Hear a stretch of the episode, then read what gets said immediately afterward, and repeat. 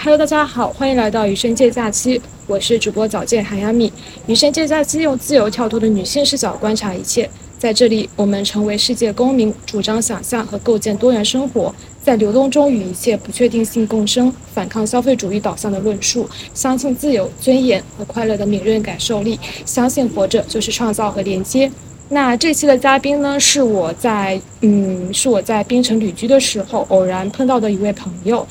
嗯，其实和这位朋友相遇呢，也是一件非常偶然的事情。因为我在槟城组织了一个 City Walk，然后有一个朋友看到之后，就想把他引荐给呃一位也在槟城的朋友。我之前非常临时又非常偶然的，在一个茶餐厅一起吃了一个非常槟城老式的早餐。这这位朋友呢，名字叫做柱子哥。嗯，请他来做一个自我介绍吧。Hello，大家好，我也是余生界假期的听众。然后今天很高兴，很高兴能跟海米这样录个播客交流。我是他的粉丝，读者，读者，他读者。两年前又有关注他的公众号，还有微博，然后呃也非常关注他之前在上海封城期间写的一些文章，就默默的在微博上关注了两年。然后没想到因为。在槟城，然后也看他在槟城，著名做微博，然后是通过一个共同的朋友 Well Connected，然后这是我们相遇的经过。我再讲一下我自己吧，就是柱子哥这个名字，大家听起来可能已经稍微应该很陌生了，大家都不记得我了。但是在二零一八年的时候，我我作为呃当时刚刚确诊晚期癌症的一个呃普通人吧，写了一篇千万的呃爆款文章，叫。呃，就是二十八岁复旦金融女晚期癌症急救指南，然后从此成为了一个抗癌博主。所以我是在二零一八年二十八岁那一年，同时确诊了呃晚期的淋巴瘤和系统性红斑狼疮两种不治的疾病。然后这个发生的概率是千万分之一，所以当时那个人生境遇之下，我很意外的成为了一个 so called 抗癌网红或者是正能量博主。然后在两年的长期的墨线的治疗期间，呃，有出版一本书，然后有推广上海的安宁疗护公益，然后又写了两个公众号，做一些呃帮助癌症病人重新找回生活以及对抗大病经济毒性等这些公偏公益和偏正能量上的事情。所以，但是在二零二零年结束治疗之后，我大概已经隐姓埋名了三年，没有更新。所以这次很巧很巧遇见哈米，然后让我想起了这段过往，也很想跟他分享过去五年都发生了什么，以及过去三年沉寂的我又去了哪里这样的故事。是的，就其实那位朋友在跟我讲说，他有个朋友在槟城的时候，我其实完全不知道这个人是谁。然后他把微信推给我的时候，我觉得，呃，就是加一下一起吃个早饭这样子。但是我是完全在，呃，我们的茶餐厅见到了柱子哥的时候，见到他那一刻才知道他所有的一些人生的故事。然后当时我就觉得还蛮，呃，还其实还蛮惊讶的，因为我身边这样的朋友其实并不是非常的多。然后我觉得他刚才所说，就是说自己是一个正能量博主，我觉得正能量这个词，我自己觉得可能他不是很准确，因为可能在我们的语境里，它不是一个非常。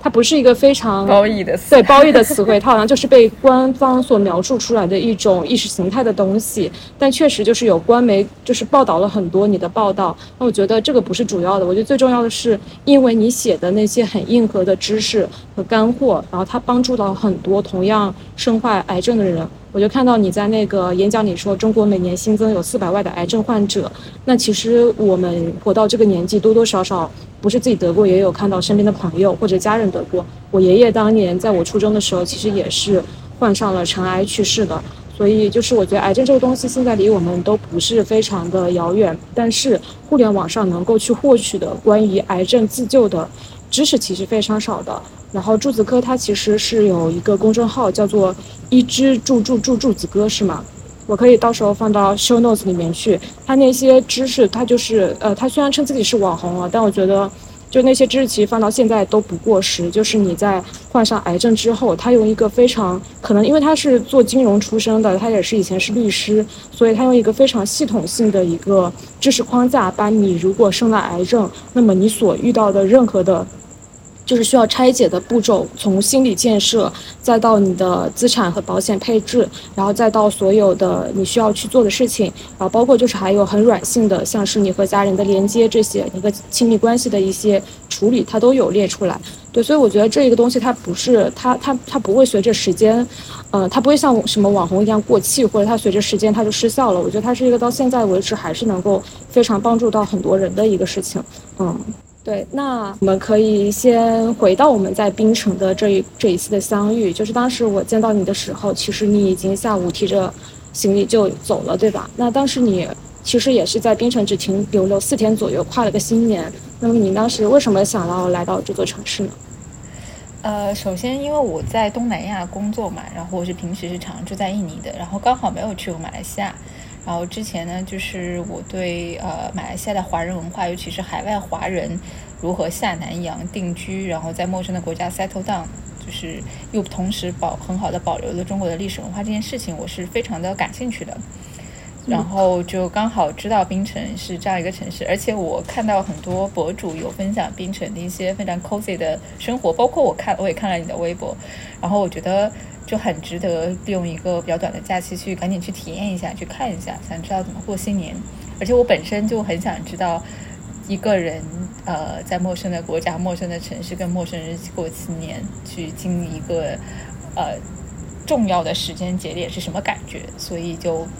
临时去了冰城。嗯，那当时就是跨年的时候，我记得你描述那个场景还蛮。有画面感的，就是你和民宿里的陌生人一起去到海边，然后冰城海边有一个可能是整个冰城最大的跨年，然后那边因为有一块很大的草坪，然后草坪旁边呢又是大海，然后那边又有烟花表演，所以跨年的时候就那个具体的 moment，那个从二零二三年到二零二四年，呃，跨越过去的那个 moment，你在做什么呢？以及你看到的景色是怎么样的？嗯。我是十二月三十号那天晚那天我是住在那个我以为你在住的那个民宿叫仁爱堂，嗯嗯，然后那天晚上就是我回到那个呃，首先是呃骑了一下午的自行车，从稻田骑到了海边，然后在海边看了二零二三年最后一场日落，嗯然后天黑之后回到了民宿，然后说呃跟那个呃店主是几个华人的女生。然后说咱们一起去看新年的最后的 countdown，然后一起去看烟花。然后我们就说从那个小印度那个区，就是很多印度人住的那个区域，一起走到海边。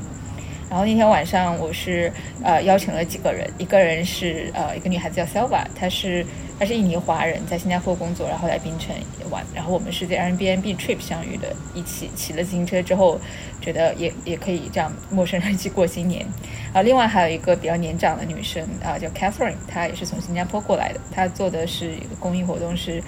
呃为新加坡最后一块公共墓地提供 free tour，就是帮助人在墓地里面找到。找不到的名字，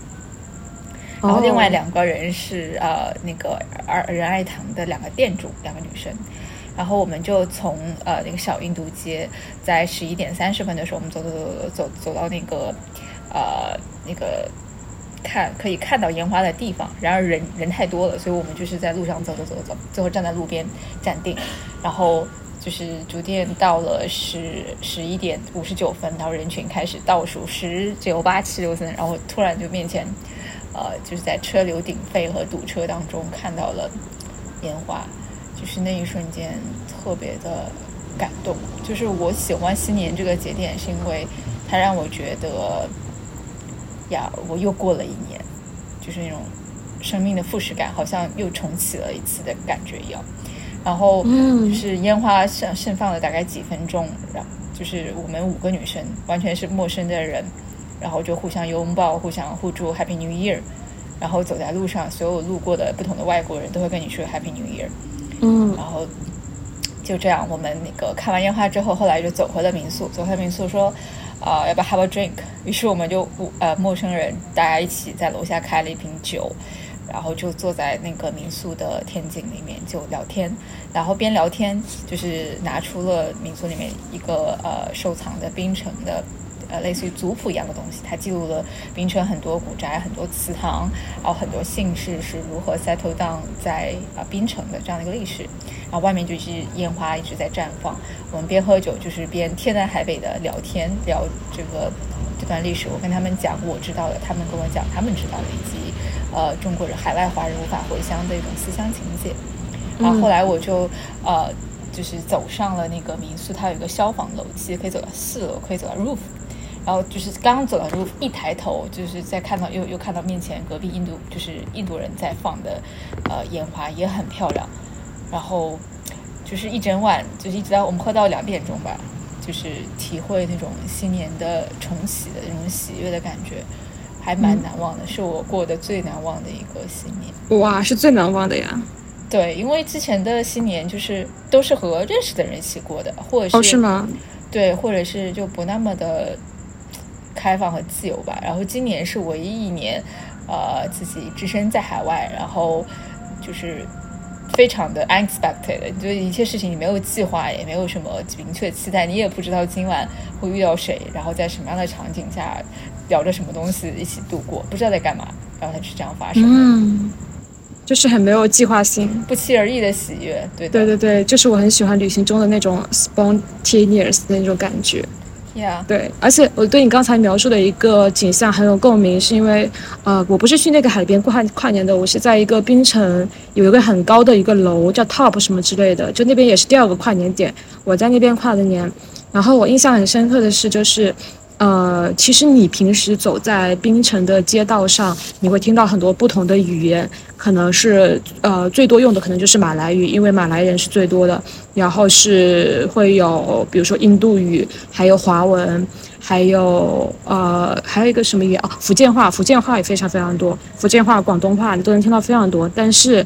呃，英语绝对不是你能够听到最多的语言，因为其实这边的西方游客不是那么的多啊，大家也都会讲自己的母语，但大家自己的母语都不是英语。但是就是在呃跨年的烟花放完的时候，就是零点五分的时候，那个高塔的跨年烟花放完，然后整个当时整个那条路上面就是有很多车停着，全都是停在那儿，可能在看跨年、看烟花，然后旁边两边就挤满了路人。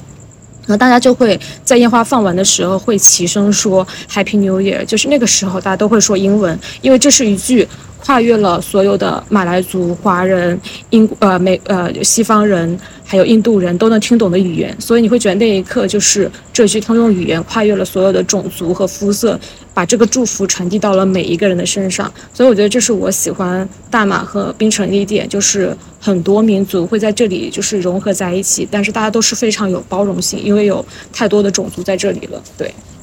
是的。对我当时其实就是在呃那个茶餐厅也跟你讨论到这一点，就是说喜欢槟城的什么地方，或者你最近在你在你这几天在槟城做了什么？你当时我觉得蛮蛮给我印象深刻的，就是你说在槟城其实没有什么目的性，你随便走走逛逛就很开心，因为建筑都很好看，招牌都很有意思，然后你随便进一家茶餐厅可能都会比较好吃，不需要根据什么小地瓜或者是 Google Map 要大老远的跑去，嗯。吃一家餐厅这样子，而且就是因为我们都住在乔治镇，乔治镇就相当于是一个呃呃世界文化遗产的一个地方，它是一个非常非常非常小的地方，所以其实我们当时后来发现我们并不是同一家民宿之后，也就是离这五六分钟的左右的距离。然后我朋友就是给我豆瓣上有一个友邻给我推荐了一个呃茶餐厅，我就说去这家茶茶餐厅吧。然后我们过去步行也都是非常短的时间，所以其实。在乔治镇，你过来甚至就是不用做任何的攻略，也不用去提前有目的性的查好什么东西，就随便走走逛逛都会很开心。是，哎，我们那家店其实我觉得它名字特别好听，我还拍了一张照片，叫多春咖啡。对，可以呃推荐给大家多春茶室。对对对，就是我觉得槟城很多小店起的名字都特别的。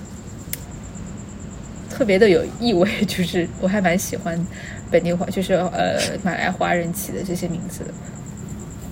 是的，他应该是有很多年了，因为我朋友给他给我推荐的是，他说不知道那家还在不在，所以味道还有没有变，所以说明可能它是比较有一个时间悠久的那种东西了。然后我今天正好在看一个杂志的时候，我看到说，呃。等一下，我看一下那个杂志怎么说来着？那个杂志那个杂志就是在讲那个那一期杂志是在讲槟城的一个街头的美食文化，然后里面讲起来说有一次，呃，可能有一个台湾饮食作家陈静怡，她非常喜欢大马的饮食，然后她就是邀她就是代表了那个台湾的酒店集团到槟城去邀请很多优秀的餐厅和小摊贩去复习一个，呃。就就去一起去一个活动吧，可以相当于，然后这个活动是能够带来非常高级别的曝光和宣传的，因为它这种级别就是，比如说又是台湾影视作家，又是酒店集团等等，所以是能够小给小店带来很多的曝光，但是就他们到了。槟城之后，本来说好参与的几个店家，在出发日期之际，然后全都赴约了。然后他们的那些呃理由也很搞笑，有的就会说主持不适宜离开岗位多日，以免影响餐厅水平。然后有的就很扯淡，说妈妈说脚痛，所以不去了。就类似于这种这种，就是所以就其实他想说的是，对于小摊，对于槟城的小摊小贩来讲，其实这些你拿什么奖，或者是。被授予了多少的曝光，对他们来说可能不是最重要的，对他们来说是非常实在的东西，就是把这个店开着，什么时候嗯。开该开的时候就开着，然后能让过来的食客吃上他们想吃的面和饭，嗯。和也和和和一个就是果条，那这个就是一个他们最想要达到的东西，所以我觉得它是一个很实在的，非常非常街头美食啊，非常朴素的那种那种那种美食的感觉。就是我觉得槟城的 hawker 的文化非常的具体，就每一个小店主，人家啊，比如我今天进了一百斤果条，我今天就做工啊，我卖完就结束，我日复一日就是在很具体的生活。很巧的是，我昨天回雅加达落地之后，我心想，哎，我要搜一下雅加达有没有 Penang 这个这种 hawker 文化，然后果然在就是 Peak 在中国人生活的那个片区找到了一家很有名的叫叫就叫槟城 hawkers 的。的餐厅，然后呢，它就是集所有槟城常见美食的大全。那你去吃了吗？我去了，我昨天就拉着箱子去了。然而，就是东西食物还是那些食物，当然肯定没有槟城当地好吃嘛。但是最让我震，就觉得很对比的，让我觉得拉回现实的是，呃，那家店就非常的 commercial，所有的呃每一桌基本上都是福建人在吃饭，因为主要是福建人喜欢吃那个呃槟城的槟城的这个美食嘛。然后所有的福建人都是在喝酒啊，在谈生意，大家很很很喧哗，就是就是跟就是都是在呃有一个主题或有一个目的的在谈话，而且他们就是呃，其中我坐我旁边的有一大桌，有一大桌男人是谈生意的，然后他们的女伴都是在旁边另外一个小桌坐着的，就是没有女人上桌的。OK，就是分分成 separate 的两张桌子，对对对，然后就是很很不，这好山东啊，这不是福建，就但是福建也是这样的，其实，然后他们也是在互助新年啊，然后就谈一谈今年发财啊，大哥给面子啊，等等等等这种，然后突然就觉得，哎，天呐，跟我在槟城这几天就是坐在路边的小摊，就我们就坐在外面嘛，其实啊，就是你坐在那里，大家就每个人都是在。专注当下在吃饭，而就是为了吃饭而吃饭。我今天就是来吃炒粿条，我今天就是来吃虾面的，我今天就是来喝一杯酸梅汤或怎样。就是雅加达的这个槟城餐厅都是谈生意的福建人，所有人都带着目的。然后我吃完，我觉得好没意思，我就走了。就觉得正是因为。呃，这种其实也就只坐了两个多小时的飞机嘛，回到另外一个城市，回到另去到另外一个国家，去到另一个城市，哪怕地理距离上不是特别远，然后甚至其实吃饭的人也都是呃福建下南洋的，就像来来的人，但是换了一个城市，换了一个文化环境，就是连吃饭这么简单，这么这么微小而具体，我每日日常的事情也如此的不同，让我觉得。就是冰城这几天的回忆更珍贵了，就是它就真的是停留在记忆里，你觉得很鲜活、很具体，就感觉以前在正常、在在很温馨的、很真实的、很平淡的，但是又很具体的在生活的感受，就是一直保留在记忆里。对，不过刚才就是纠正一点是，就是不是在冰城的人很多人喜欢福建美食，而是因为就是在冰城的很多华人，大部分都是福建人。对对对对，福建来的，所以他们自己搞了美食，福建美食，然后也是自己去吃这样。嗯。对，然后那个我我看到一个数据是说，截止到二零一九年十月，那可能就是疫情之前，槟城总共有五千六百二十一名街边小贩，然后但是冰岛这边是二百八二千八百二十一，就冰岛的可能就是这个小这个小岛上面有两千八百二十一个，然后小摊是分为流动小贩和固定小贩的。要如果是一个固定小贩的话，它通常会有一些小贩的牌照，在指定的街道和空间营业。就是冰岛这么小，呃的一个地方都有将近三千个小贩，我觉得还是挺厉害的。而且就是，嗯，像冰城的话，之前也是被 CNA 指定为亚洲最受欢迎的街头美食之一的城市。嗯，完了，怎么变成了冰城的 旅行宣传 博客了？好好好笑啊！嗯。不过我还想提一点的是，就是我觉得冰城的民宿是非常非常有意思的，就是它是很多老建筑给改的。因为当年就是冰城区申请乔治镇区申请世界文化遗产的时候，然后那个时候其实，呃，有一段时间就是很多古迹要被拆除了，但冰城有一个组织专门去。就是奋力疾呼，然后去游走，然后去把说服，去把那些古建筑留下来。然后留下来之后，零八年的时候，就是申遗，呃，零七年的时候，申遗也成功了。后来这些留下来建筑，因为不能去拆毁，所以后来就很多改造成了民宿。呃，改造成民宿的时候，它会保留很多原来的一些建筑风格，所以就会非常的。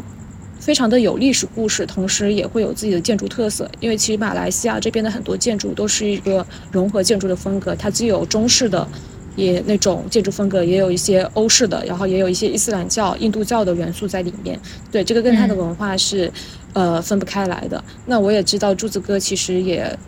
这虽然只来了四天，但你换了三家民宿，对吗？对，我每天都想住不同的地方，就是体验不同的房子吧。对对对。然后我最后去的一家是叫做是和你就是你 check out 的那一天，你要走的那一天去的是一家有点像博物馆一样的民宿。它进去之后，其实里面还有很多就是放在柜子里面展览着那种金的首饰之类的，所以我们觉得可能那些都是古董。嗯嗯，我觉得那家做的非常的就是比一般的那种需要买门票进的 museum 还 museum。嗯嗯嗯，是的。它就很像你住在博物馆里面，嗯嗯，然后包括就是我们在 City Walk 的时候，呃，有一个古建筑保护师帮带我们去了很多他一手修复的一些古建筑改造的精品民宿里面，然后那些也都是。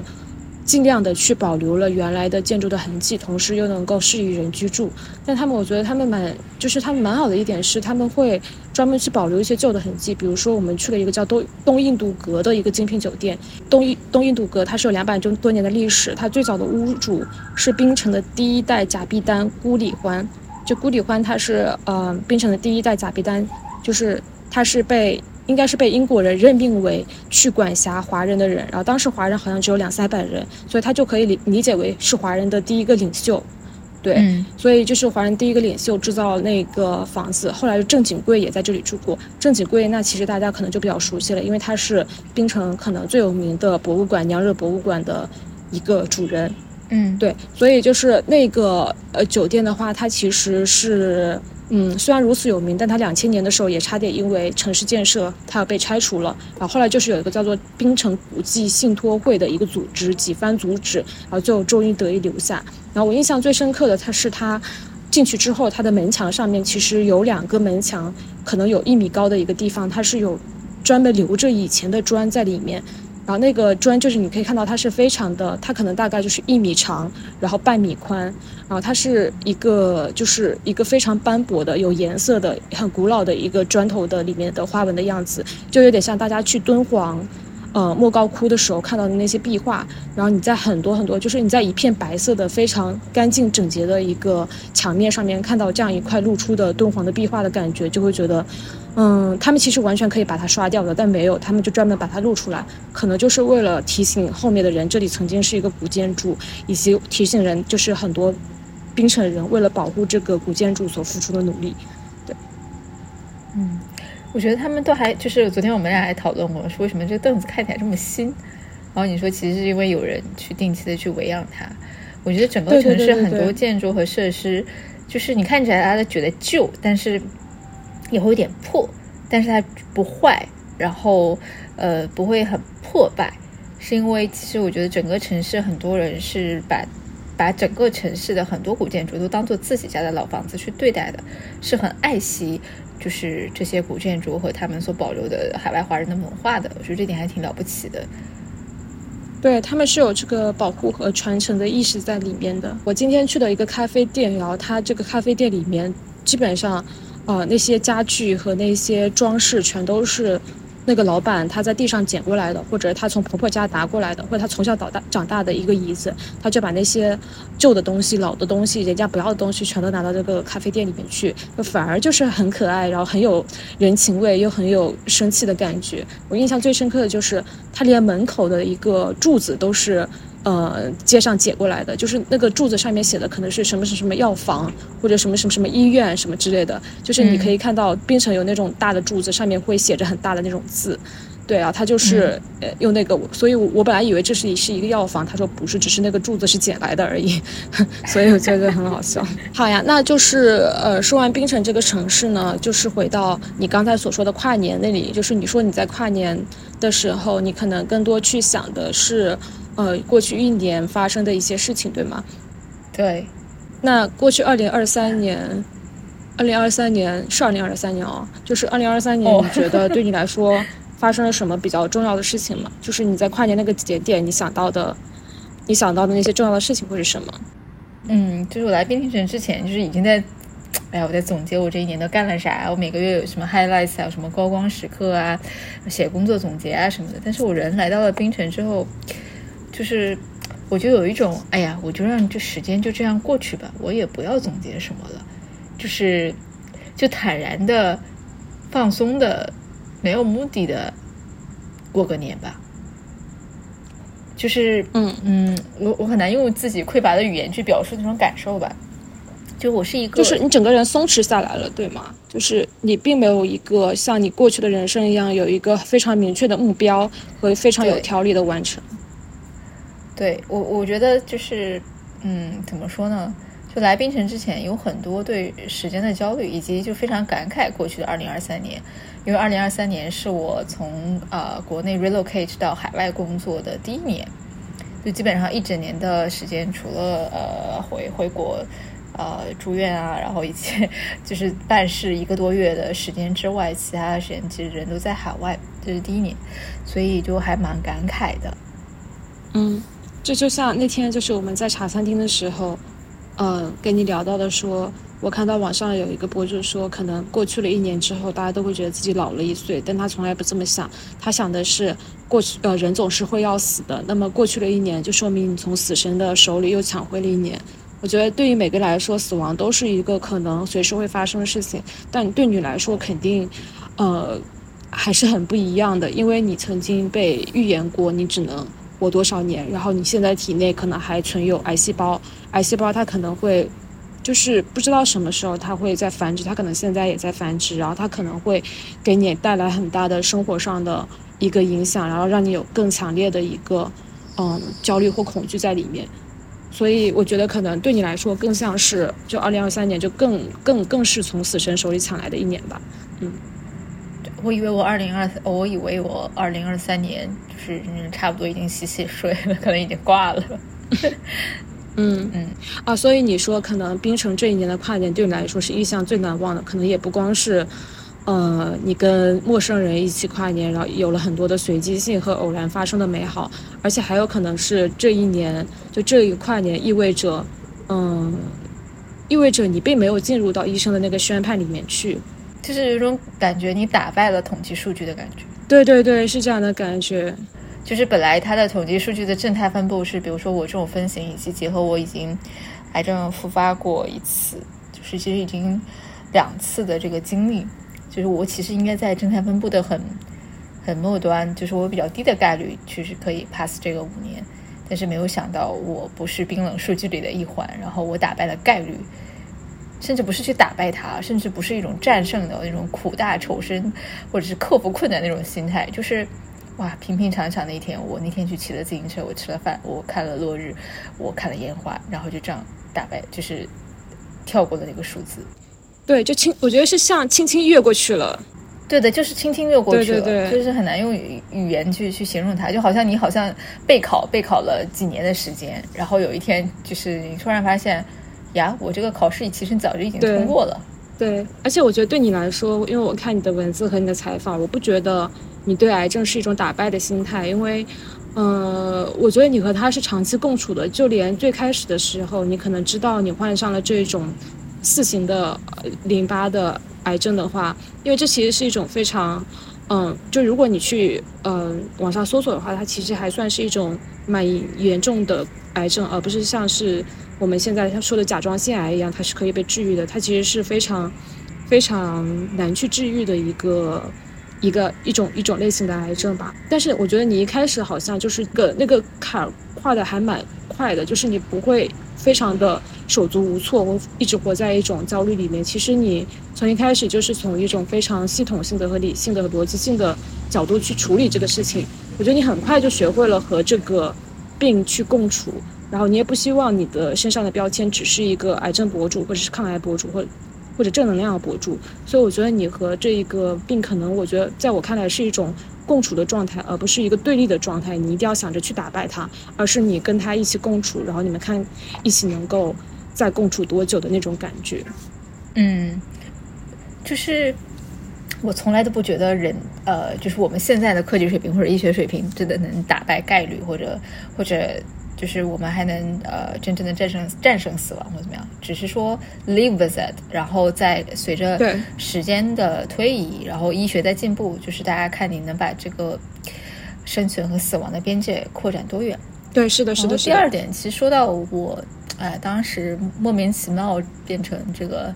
看起来科学理性抗癌的博主也是有很多偶然性，而且我现在回头看，我觉得自己当时只是因为太应激了，倒不是我这个人真的有多牛逼，然后呃可以非常冷静的处事啊，或者是跟跟普通人有多不一样，我可能就只是工作习惯以及就是在那个时刻人很应激的选择了一种。要像处理工作，像处理别人的事情，像处理一个棘手的项目一样去去应对那件事情。其实我觉得我自己，呃，可能在那个时点本应有的悲伤啊、恐惧啊、无能啊、无能为力啊、焦虑啊、迷茫啊、困惑，whatever 这些情感，其实是在日后漫长的时间去消化的，并不是我在我最初就是。病榻缠绵治疗那两年，以及做抗癌博主那两年消化的，而是在我不做抗癌博主之后，在后面的三年去消化的。啊，我觉得这个，嗯，是我自己去面对和消化的，不是不是当时做博主的时候有很多人陪着你，然后你自己是一个灯塔病人，你是一个抗癌偶像，所有人 follow 你，然后你输出自己的，你输出自己的呃精神。然后和意志力量，然后甚至是一些生活生存智慧，呃，一些非常理性的、冷静的、科学的方法论，whatever。就我当时的情绪和智力，还有一些东西，在做博主的时候贡献出去了。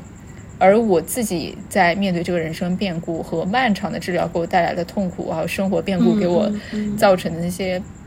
压力，这些东西其实是我自己在呃不做博主的三年的时间里慢慢去代谢和面对掉的。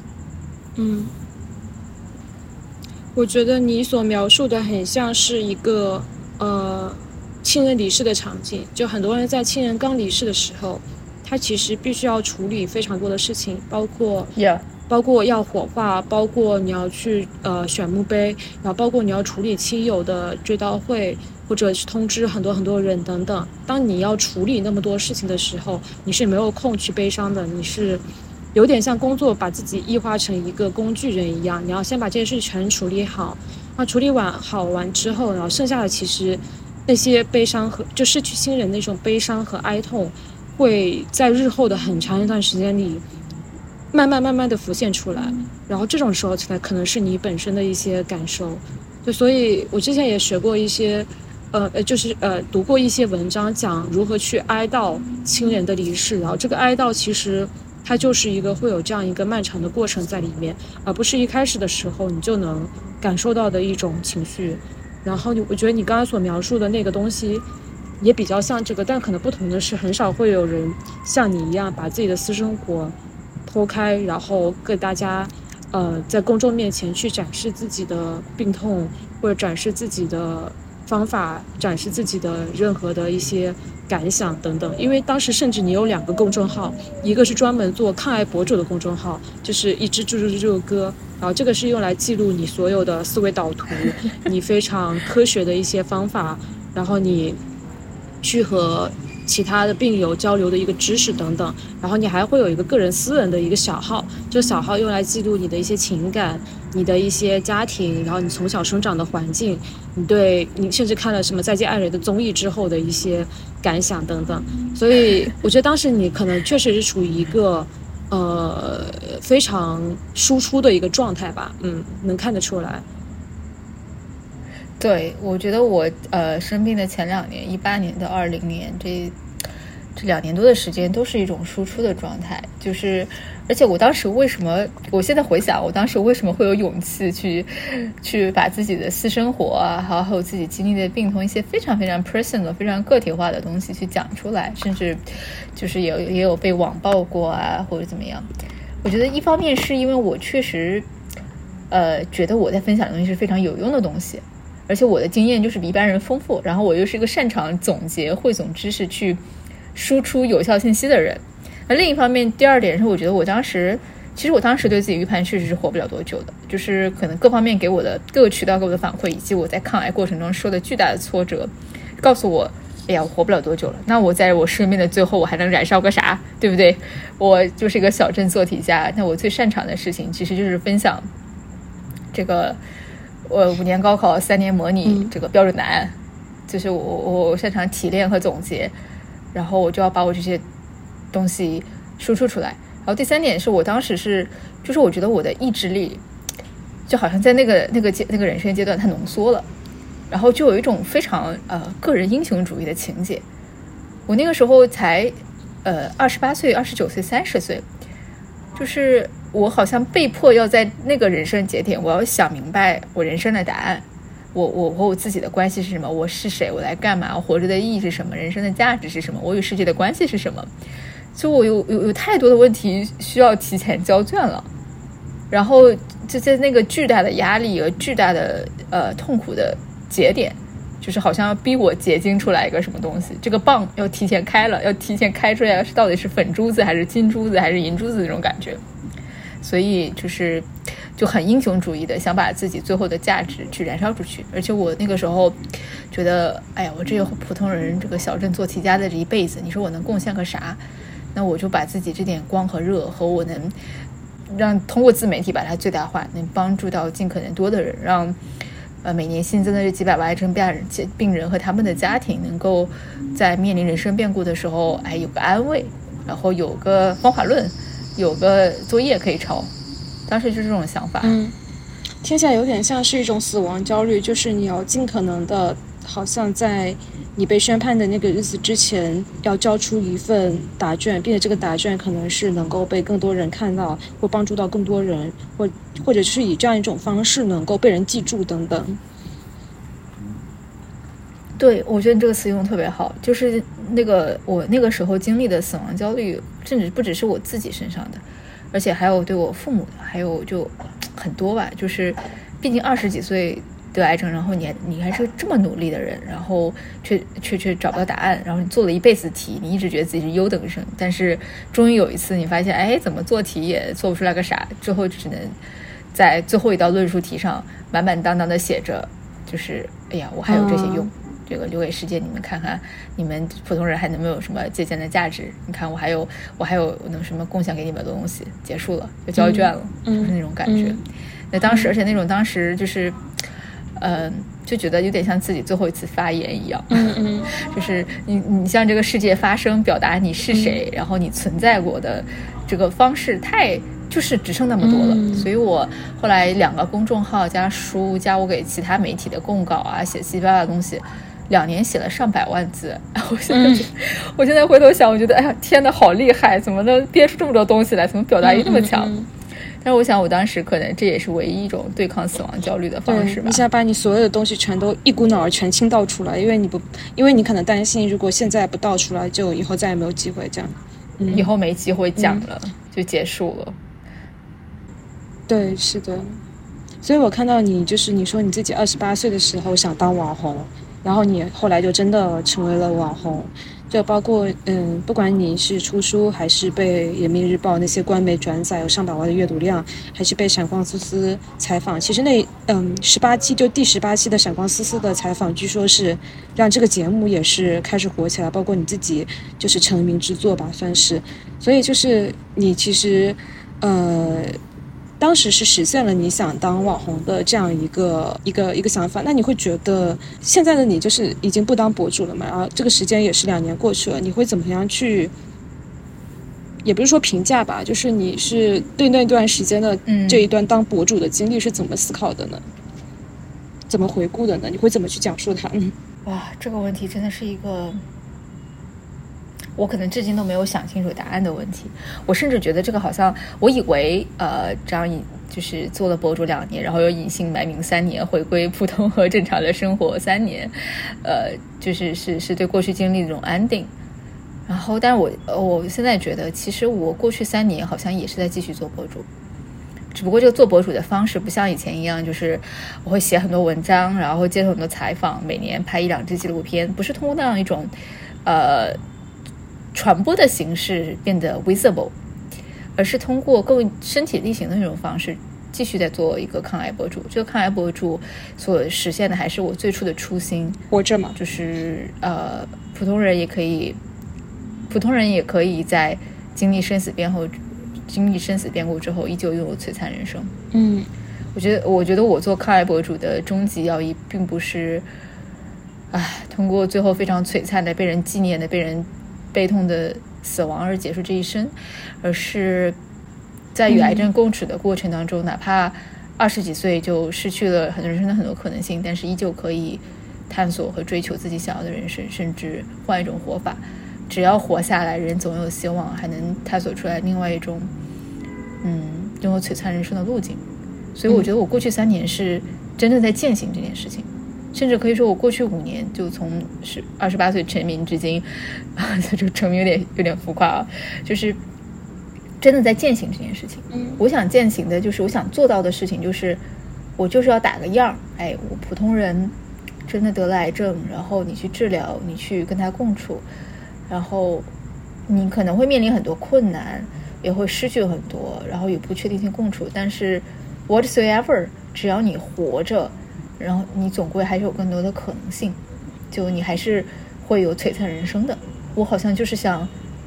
证明这件事情，或者说我想践行这件事情。我觉得对于别人最好的激励就是别人想起你的时候，哎，他他还活着呢，他在干嘛干嘛，他他去国外工作了，他去干嘛干嘛。我觉得这才是一个嗯很符合我初心的事情。嗯，理解。不过我觉得这里有一点就是。呃，我觉得所谓的博主与否，它与否，它有一个区别是，如果你是一个普通人，那你身体力行的在做一些你活着并且活得很好的一些方式，呃，对，这是 OK 的。但是博主和普通人的区别是，博主不光要身体力行的去践行这样一种生活方式，还需要把它用各种方式给展现出来，然后给别人看到。我觉得被看到是作为博主的一种，甚至是职业或者是一种要求。但是对你来说，其实你的。公众号已经两三年没有更新了，对吧？然后你之前也说过一句话，你说抗癌博主他是贩卖希望啊。当时我就呃把“贩卖希望”这四个字给记住了。我觉得就是像你说的一样，就是你可能活着就是给人一种希望。这个人可能是在癌症中的人，或者是他身边父母是有癌症的，甚至他是一个普通人，看到你的经历都会被你鼓舞到，被你还活着活得很好这件事情鼓舞到。但是现在你的公众号不更新了之后，你也说到。有很多人会涌到你的后台问你说你还活着吗？这个其实是蛮不一样的。我自己的公众号后面都会说，呃，快更新，怎么不更新？但你的公众号的催更方式是你还活着吗？这还挺不一样的。所以，所以你觉得你现在还是一种博主，但是你其实并没有去满足一些读者对你还活着的这种期待和好奇。你是怎么看这个事情的呢？嗯，我觉得两个原因吧。第一个原因是我觉得我确实变懒了。就是呃，前面两年就是抗癌那两年，呃，在时间相对比较多，然后我有非常强烈的输出和表达的愿望，然后因为同期在治疗，就是你同期在经历那个事情，就是是呃是在做一件正在做的事情，有点像写工作日记一样，哎，我这个项目进展到哪哪哪，写周报一样。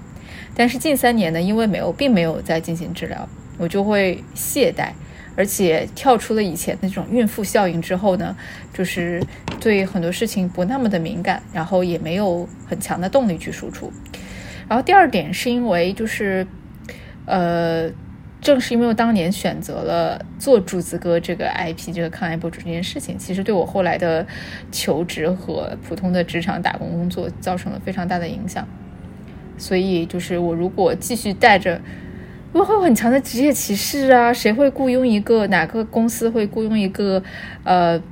我这种情况的人呢？就是。你你是一个搞不好会死掉，然后可能呃没有办法高强度的工作的人啊，就是所以我面临的职业歧视可能是普通人的很多倍，所以我呃等我不再治疗，回归正常生活之后，我就想，OK，我不想永远带着就是柱子哥的这种被职业歧视的状态去工作，我不想在我公平竞争和呃需要职业平等和职业尊重的领域里面要被人榨制我的身体情况。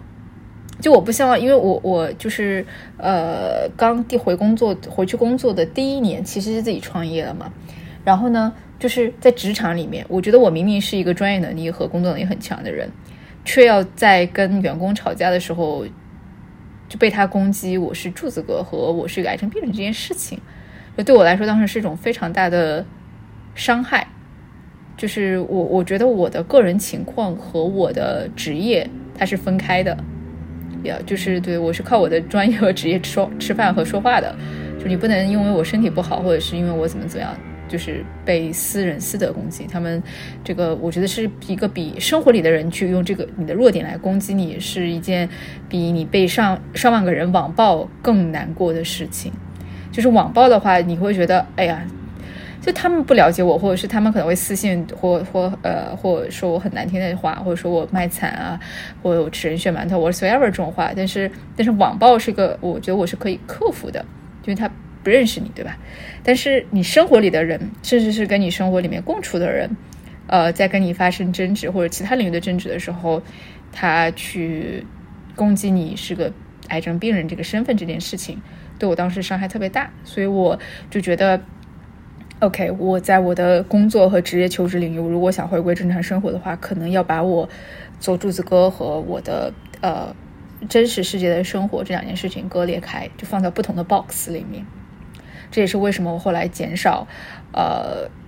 曝光，然后以及我甚至其实是换了一个名字，呃换了一个行业，离开了曾经的陆家嘴金融圈，重新人生开始，一个很重要的原因，甚至也是我出国工作的一个原因之一吧。嗯，就好像你真的重启了人生一样，就是你不再带着那个标签，也不带着一个癌症病人的一个身份，然后你你完全换了个行业，去到另外一个国家，开始了一个新的人生的感觉。对的，因为那个标签当年柱子那个那个标签太怎么说呢？可能是我自己主动贴上的，然后但是一旦贴上了之后就很难摘下来了，而且它会和你其他的标签混搭在一起，就是甚至就是。可能我之前的标签是呃复旦金融女啊，或者是什么这个一级市场投资经理啊，这巴拉巴拉这种商业律师啊什么什么的。但是我会发现有了这个这个标签之后，呃，你是个快死的癌症病人这件事情，好像就是 overwhelmingly 在所有的标签前面了。然后我被人看到、被人记住、被人唯一记住的东西，居然是这件事情。这其实对我的职业成就感和我自我价值的认知是个非常大的冲击。嗯，我觉得任何人都不应该这样被对待。就是可能对于癌症病人来说，他们所经历的东西已经是和我们所很不一样了。他需要去化疗，他需要去治疗，他需要付出很多的时间和精力。那么他在他的一个社会化的身份里面，不管是你的朋友，还是你的一个职业里的一个工作上的伙伴，那么他希望在这样的场合就是平常的对待，而不是区别的对待的，对吗？对的。就是呃，其实虽然说整个癌症病人群体遭遇的歧视非常非常非常的多，然后呢，我可能已经属于被优待的那一小部分人，但是即便这优待之余，我我觉得对我们来说，真正对我们的关爱的方式，或者是对我们这个群体呃更有助的方式，是当我们回归正常生活的时候，不要刻意的带着偏见的、先入为主的，甚至带着恶意的、负面的去区别对待我们。这种歧视是，嗯，呃，对对人伤害很大的。他会时时刻刻的提醒你，就是你的死亡焦虑不仅是在你那个自己的生命轨迹里，他甚至就是你每天穿上衣服好像就带个牌子一样，走在人群里，就是这种感受是很差的，不利于我们回归正常的生活。So 就是基于这种当时的种种变故啊，还有遭受的生活里的很具体的打击，嗯，所以就有点稍微隐姓埋名，然后就没有更多的去曝光和更新。不过你的刚才的这个见解，其实提醒了我，做博主其实就是要 visible 的，把你想表达的东西让让让别人看到。对。对你活好自己的样子，你只能算你活好自己的样子，不是博主。博主必须是被看到，他就是一件商品，他需要站在舞台上面去展示他的生活、他的意识、他的观点等等。他就是一个，这是一个 show 的感觉，你就要上去走秀。如果你累了，或者你不想曝光了，或者你摔了摔摔了一下，你需要需要养一下伤，你退到幕后去了，你都不叫博主。你休息一下都不叫博主，你必须要站到台前，你才能叫博主。对啊，我觉得这个理论是对的。我要想一想，我到底是重新回到台前呢，还是呃彻底不是博主？我要想一下这件事情。对，我觉得活好自己的样子，就是就只能叫活好自己的样子。但博主是活好自己的样子，并且把它展示出来给别人看。有时候我觉得博主他就是一个，我自己会觉得有时候有时候就像一个站街女那样，就是你需要站到街上去，然后你还要穿得非常的暴露。因为你不穿这个暴露，人家就不知道你是站街女。你需要贩卖一部分自己的隐私，一部分自己身体的边界，然后去让别人看到，哦，你是怎样的一个新鲜，呃，活美的一个肉体。然后，然后，然然后可能就是会有人过来找你去做广告，比如说去找你做推广，嗯，或找你去做一些曝光，找你去做一些合作，那就是一个站街女。在成交，就是在在在卖单的一个过程，在出卖自己的一个过程。我只仅限于我自己的情况，我不代表别人啊。就是如果你有被我的言论冒犯到的话，那我那我我就是我自己站街女，不说博主是吧？好吧，我我现在就是讲话很怕，就是被把大家被大家就是曲解成我就是我自己好了，我不说博主好了。我不会被这点冒犯到，因为就是我觉得经常被冒犯，证明自己。就是 被冒犯的边界太低了，而且老是对号入座嘛。我我其实也很想请教你，你觉得就是我我现在的困惑啊，我现在困惑在于我既想呃真正的身体力行的过好癌症病人回回归正常生活，去探索普通人生的这种普通人的生活轨迹，去去去身体践行这样的事情。那同时呢，如果要实现做博主的这种被看见的交付。你觉得怎么做比较好呢？因为就是我既不想让它影响我现在的普通的职业生活，一种海外这种隐姓埋名的生活，然后又觉得，哎呀，你说的对哦，我其实应该是让关心我的人知道。哎，我觉得这里是有两点。首先，第一点是，其实你没有任何去满足别人期待的一个义务，就是你没有这样的义务。别人可能对你比较好奇啊，他记得一个两年多前的博主，他还活着吗？嗯，他怎么怎么样？我觉得，甚至我有时候会觉得，其实他可能并不是，比如说像出于对一个家人或朋友的关心，有时候他可能就是只是好奇一下或者八卦一下，他其实是一个很轻很轻的询问，这是第一点。第二点，他有可能确实把你当博主或很重要的人，或者是影响过他、帮助过他很多很多的人，他就确实是很想关心你，他活着吗？那我觉得你也没有满足他期待的一个必要的义务，就是。你的现实生活是你自己的，他们也有他们自己的生活。然后我觉得所谓的博主都是有生命周期的，很难有人是可能做一辈子的博主这样子。就是你有见过，因为博主这个。这个这个这个这个可能也非常年轻了，现在没有统计说是不是有一个八十岁的老奶奶前曾经在十岁就已经，十岁的时候就已经在抖音上跳舞了。其实没有这样的数据，所以没法说是不是一个人能够长期做博主。但是如果你长期在网上呃冲浪的话，你你其实是知道一个博主是有自己的生命周期在里面的，他的这个生命周期是跟你的表达欲有关，跟你现在的人生境况有关，跟你呃不同的一些人生阶段。什么事情重要的有关，所以他不做博主可能会有很多很多的原因，可能是他受到伤害了，可能是他现在还有更重要的事情了，可能是他回归到现实生活了。我觉得这个是每个人都需要清楚知道的一个事情。一个博主，他不更新了，不代表他死了。就不管是抗癌博主还是任何博主，就是他不更新了，可能说明他是回归到他自己的现实生活里面去了。然后你可能关心他，你也好奇他现在怎么样，但他没有任何去回应你的义务，因为每个人都有自己的线下和现实的生活，现实生活永远是比互联网更重要的。这是第一点。第二点是更深层次的问题，就是你做表达，你做博主是为了什么？如果你为的是第一点符合他人的期待，那我觉得是没有必要的。但如果你觉得还有其他的，比如说你还想要去帮助到别人，并且你这个帮助别人不是为了那种死亡焦虑，所以想尽快的燃烧自己，然后给这个世界留下点什么，能让人记住点什么，因为你已经脱离了那种刚开始两年的那种非常死亡焦虑的时期，那么你除了这个的意义，你还有什么其他想要去创作和表达的意义？比如说连接到其他人。或者是能够拥有一些好朋友，或者有一些商业收入等等，我觉得这些都可以，都是你的意义。但如果它它意义是服务他人的，比如说第一点，那我觉得是没有必要。所以第二点，我觉得你可能需要更明确一下，你现在的意义是，就是你想做这个事情到底是为了什么，这很重要。然后第三点，我觉得，因为你其实也是做过博主嘛，你知道，就是做博主其实会有很多的，嗯，不光是一些好的东西，也有很多的一些网暴也好，或者是。你你在现实里可能就是受到的一些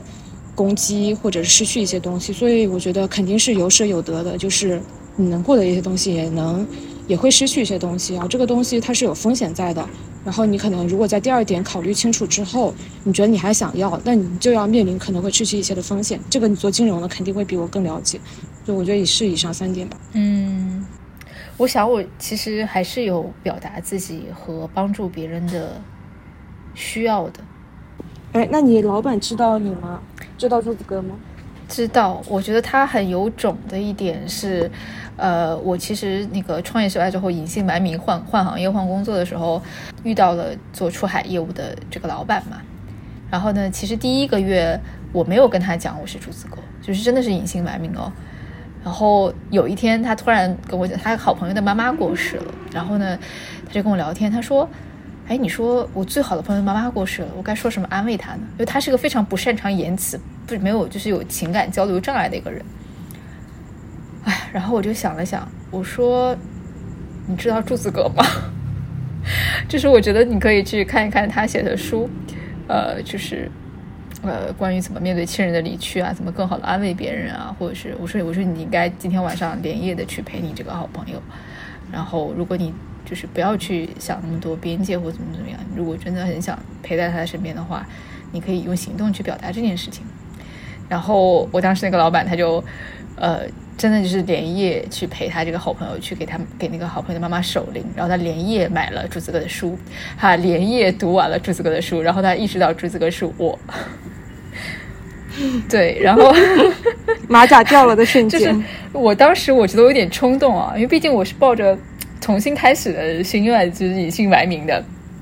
但是还是在那一瞬间，就是我觉得他激活了我对呃当年做安宁疗护公益啊、临终关怀啊和死亡关怀啊这些事情，我是我是这些理念的推广者，我为什么要回避这件事情呢？就一下激活了我当时那个冲动。然后我想，我就是我抱着的希望，我抱着的想法就是，哎，whatever，就是你知道我是朱子哥，那你自己来选吧。然后就是。呃，我不知道他出于什么出出出于什么那个想法啊，也可能是本人过强的工作能力让我让就是遮挡了我是柱子哥这种不确定性这件事情，然后所以当时也没有发生什么，就还是呃继续跟他一起共事和工作，他也没有去区别对待我这样。嗯，那我觉得这个风险好像会更低一点，就是你老板已经知道了，并且不觉得。不会因为这个去歧视你，我觉得这个你的风险就会降低很多。而且你以前如果做安妮养护和做，呃，就是那些公益上的事情的话，我觉得你确实是有想去帮助别人，并且能从里面得到一些价值感的一个人。那我觉得你可以，你可以就继续去做啊，没有关系。嗯。嗯，其实这样就是很多人是会在痛苦的时候开始创作的，因为痛苦永远是最好的创作来源。就不管他是焦虑还是死亡焦虑，还是呃还是 whatever 什么事情，嗯，但我觉得就是我在跟另外一个朋友在聊天的时候，也有提到一点，是我们去年有一个很大的转变，就二零二三年就是学会怎么在快乐中创作。我觉得，呃，老中人在那种苦难里面，然后特别是经历二零二二年，就那种创作，真的都是在血和泪和死亡和各种不知道明天到底有发生什么，然后自己会怎么怎么样的那种焦虑和不安全感和无比痛苦的情况上去创作的。然后去年真的二零二三年就尝试说啊，能不能开心的做点事情啊，就这种感觉。然后我觉得也是可以的，就是我自己实践过，我觉得二零二三年我真的过得很开心，因为我辞职了。嗯，我之前工作也非常的九九六，非常的，就是非常的痛苦。然后我就是我最痛苦的时候是我在二零二零年的时候，就是我在一个呃公司上班，那公司是完全的十一十六十一六，就早上十一点上班，晚上规定十一点下班，然后一周上六天班。我之前也跟你讲过，就是我生了一场呃肿瘤的病，就是卵巢囊肿，然后它发生了扭转，然后那天我就连夜被救护车送到医院去开刀做手术，然后这些。呃，但是那一年确实，我就在那个公司这么艰苦的情况下，却是我创作就收入和呃不不收入就是输入和输出最多的一个时间。就是我那一年看了八十八本书，然后我今年只开了二三十本，就二十二十二二十几本吧。二十几本，但是我那年看了八十八本，就几乎九十本书。然后那一年我开始做自己的，就是就是更频繁的去写自己的 blog。嗯，我以前也写，但是没有写那么多。然后那一年我是很频繁的，几乎是规律性的在输出。我觉得跟你有点一样，就是，但我的那个初衷点、出发点可能不太一样的是，我觉得被工作异化的太痛苦了。如果我不去。呃，做创作的话，我就失去了作为人的一些感受力，或者是一些敏锐度之类的。所以我想重新找回人的感觉，而不是一个工具的感觉。这是驱使我去创造的一个创作一个动力。但我觉得，不管我们的原动力是什么，它都是痛苦的、焦虑的，它都是痛苦和焦虑的。对，那我觉得这可能就是引发我们去创作、去表达的一个最原始的一个动力。但是，当我们从那种状态出来的时候，或者说，我们可以去相信说我们。不是只有在那种状态里才可以去创作的，我们不是在那种状态里才能够给别人带来一些好的价值，或者是帮助到别人。就是我们如果让自己开心的活着，我们自己过得很开心，然后我们顺便去创作一下，那这个其实也是能够 inspire 的一些人，能够让人嗯感受到一些好的东西的。对，嗯，那，我有同感，我觉得不想再做棒去孕育珍珠了，就是想做一个。更随遇而安，跟随着不确定性漂流的这种牧羊女吧，就走到哪儿看到哪儿说到哪儿，分享此时此刻此地这样子。对啊，而且你我我听你说，你自从去了雅加达生活之后，你每周末都会出去玩。然后咱知道那个印尼可能是什么千岛之国，万岛那个印尼可能有，呃，万岛之国有几万个岛。然后我之前也是在印尼旅居过一个月，就在巴厘岛和旁边的一些佩尼达岛和蓝蒙岛玩。哇，真的好好玩，那小岛真的好好好好玩。所以我觉得你甚至都可以做旅游博主啊，就是。就是你出去玩，然后发点开心的东西，然后在当地看到了一些有趣的人文风情，比如说你在槟城的民宿里读到的那个什么宗祠的那些字典，那这些其实都是让你感觉到开心的事情，并且你可以把它分享出去的。是，而且整整体来说，我觉得印尼是一个。历史文化太丰富的一个地方，但是却是一个就是在整个世界的这个社会研究舞台上，我觉得稍微呃存在感不是那么强的一个国家。虽然它是世界人人口第四大国，有三百五十个民族，然后有一万七千多个岛，就地理上也多元，政治文化也多元。但是因为受限于语言啊，或者受限于这个国家的影响力，其实很多呃，首先中国人其实对他的了解并不多，甚至我觉得整个世界多数国家对他的了解都不多。是的，是的。呃，就是很，哎，没错没错，对的对的，我觉得很少有呃中国作家，哪怕他曾旅居过印尼，或者是呃对印尼文化有有认识，就是输出过足够多的作品，去有让足够多的人去关注到他。呃，对我我之前去巴厘岛玩了一一年，我也觉得这个地呃一个月，我觉得也是这是一个非常有人文气息、有宗教、有历史。然后，呃，虽然就是巴厘岛，它是一个在我们印象里可能是个蜜月圣地，但其实我觉得当地的人文远不止商业化的那种蜜月圣地，它其实背后可以挖掘的东西有太多了。我觉得下下面可以就是专专门来找你聊一期印尼的相关人文的内容，因为我真的很喜欢印尼。哎，我觉得可以。嗯，你现在对于之后的生活会有什么想要做的事情吗？今年想做的事情？哎，我觉得我今年想做的事情和去年和前年区别不是很大，就是我一直在想找到我自己。当我不在我不在这个主流的序列里之后，不再当陀螺之后，在探索自己人生的过程当中，还在有点还还是有点迷茫，还在找。嗯，对，说到这一点，其实就一开始的时候，我其实跟你发了播客之前的岛屿嘛，然后之前岛屿其实里面有一句话是这样子的，就是说。呃，《羽生节假期》是一档是一档主张如何休息和玩耍的节目。然后说在这里，我们自愿退出主流社会主张的成功体系。当时有这么一句话，然后你当时在微信上回了我一句说：“我想我也被迫退出主流序列了。” 所以，我真的是被迫退出主流序列的人。对，我觉得主流序列其实是你以前可能生活是非常主流序列的，因为你从小镇做题家，你从东北一路高考考到上海一所非常好的高校。然后你读硕士去了复旦大学金融系，对吗？是金融吗？对我本科是上外和华政的双学位，然后呃硕士继续在复旦读法律。就我从小算算学霸吧，我在小镇做题家的序列里算很会做题的学霸，然后好学生。嗯，对，工作了之后属于这个优秀员工，是这种。这种序列的，嗯，而且其实你父母好像也是比较那种序列里面的，因为，嗯，他们是东北的工人，然后他他们进入了上世纪的那一个共同的事业潮，然后这个其实也算是有点像是被迫退出主流主流序列，但是他们退出之后，我觉得他们可能会有一些，因为太退出人太多了，所以他们是会有一些解法在的，比如说自己开一个小摊儿，或者是整一点什么营生这种。就是因为它是一个集体性的退出，但我觉得你的退出其实是更猝不及猝不及防的，因为你可能上了很好的大学，然后毕业之后在陆家嘴金融做着一份非常体面、非常高收入的白领的工作，然后你还在上海买了房，这个能说吧？可以。对，你想凭借着自己的能力在上海买了房，这个事情是很了不起的。然后，呃。就是这一切其实都是非常的主流序列里面一个成功的小镇做题家，在一步一步的走向一个社会所，呃给出的完美答案的一个路上。就如果你们可能没有生这个病，你可能就拿到能拿到能拿能拿到满分的考卷了。但是就是因为这一个很猝不及防的这样一个一个一个事情插进来，所以当你退出来之后，你会发现。可能没有其他的人也遭遇过这样的事情，所以你必须自己去找到说，那你将接下来要走一条什么样的路？这条路可能就不是社会和父母所规定的说一个好学生路怎么样的，而是一个你想你自己的路是怎么样的。对，我觉得就是很好的定义了我的状态，就是我从小到大没有感觉过怎么掉队。尤其是 真的吗？真的真的，我跟你讲，特别的掉队，因为我觉得我从小到大就不是一个很有主见或很独立的人，就是我是个讨好型的人格，讨好型就是从小到大就是一个讨好型的人格。小的时候呢，可能是讨好老师，然后作为好学生，啊，讨好父母，满足父母的期待，满足老师的期待，或者是能呃过上更好生活的这种期待。就是对我来说，其实去去，你给我一个固定的标准，让我去执行，我是一个很好的执行者，基本上是一个使命必达的人。你今天让我闭门呃想出什么东西，我可能能想得出来。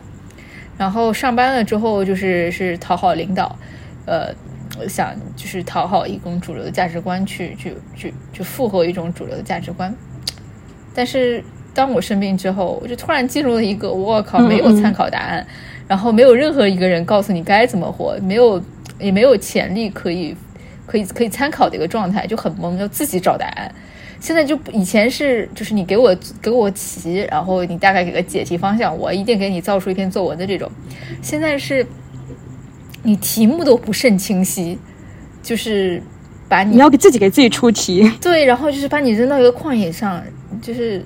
你是真的要自己给自己想题目，然后自己来抓要点，然后也没有没有参考答案，然后你这个题解的好不好，甚至去怎么评价它或者怎么解题，这些东西就变成一个自己的命题。